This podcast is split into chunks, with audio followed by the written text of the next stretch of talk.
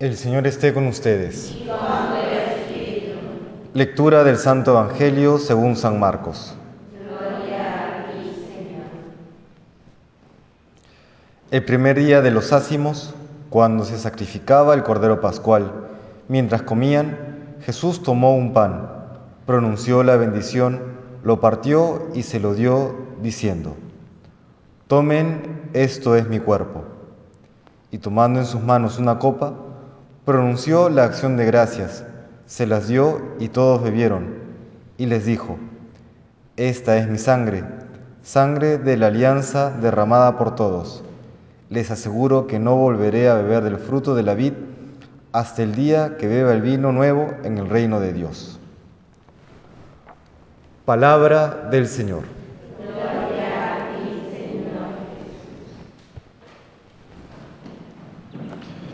Celebramos hoy la fiesta de Jesucristo, sumo y eterno sacerdote, y claramente acentuamos el aspecto sacerdotal de Jesucristo, aquella, aquel ofrecimiento que hace Jesucristo no de una ofrenda cualquiera, sino de sí mismo a Dios Padre en bien de nosotros, de todos nosotros. Él se da totalmente, se da en la cruz y se actualiza, se perpetúa a través de los sacerdotes, eh, aquellos que por la ordenación tenemos el sacerdocio ministerial.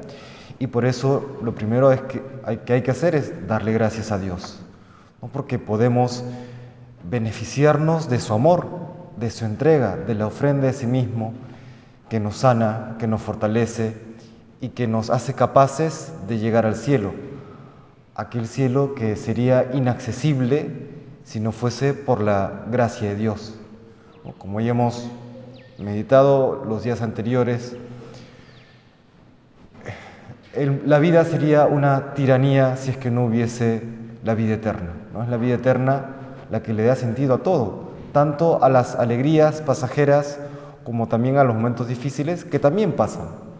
Es la vida eterna lo que le da sentido a la existencia humana y podemos acceder a esta vida eterna gracias a a la ofrenda que hace Jesucristo de sí mismo.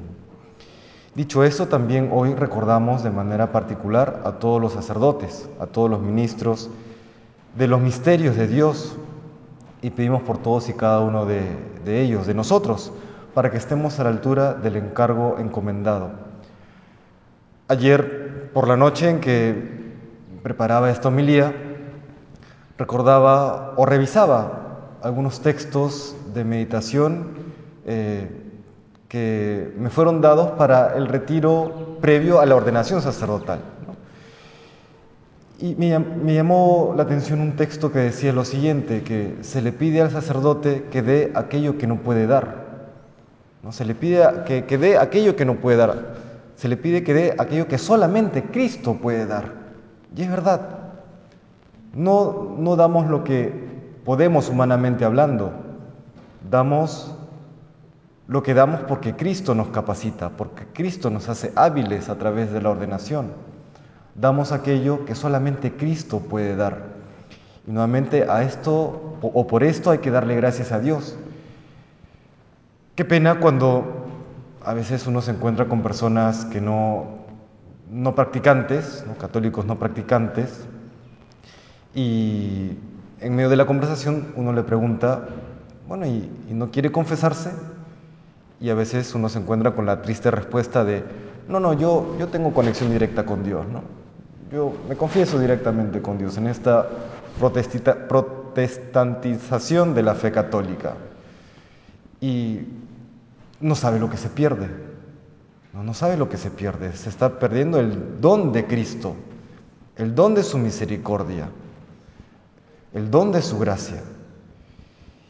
Y a veces pareciera contradictorio o incoherente, inconsistente, porque hoy que tantos van al psicólogo, y no menosprecio los psicólogos, sino que, hacen una buena labor, ¿no? hacen lo que les toca, y hacen mucho bien desde su ámbito, pero que solamente actúan en el plano humano, y muchos van al psicólogo y cuentan sus problemas y descargan el peso de, de su corazón y de su mente, y no recurrimos a Dios. aquellos mediadores que Dios ha querido para nosotros, que con nuestras imperfecciones y a veces con, con nuestros pecados, pero Dios no deja de obrar a través del sacerdote, porque nos hace partícipes de su único y eterno sacerdocio. ¿No? El sacerdocio ministerial no es un sacerdocio en sí mismo de la persona, es la participación del único y eterno sacerdocio de Cristo. Tengámoslo presente, valoremos y seamos agradecidos con aquello que Dios nos da y pidamos para que todos los sacerdotes, presbíteros y obispos estemos a la altura del encargo recibido en este mundo que pasa confusión, que pasa crisis moral, espiritual, doctrinal, para que siempre fieles al Espíritu Santo, a las mociones del Espíritu Santo, sepamos ser luz del mundo para llevar consuelo y fortaleza a las almas. Que el Señor nos bendiga.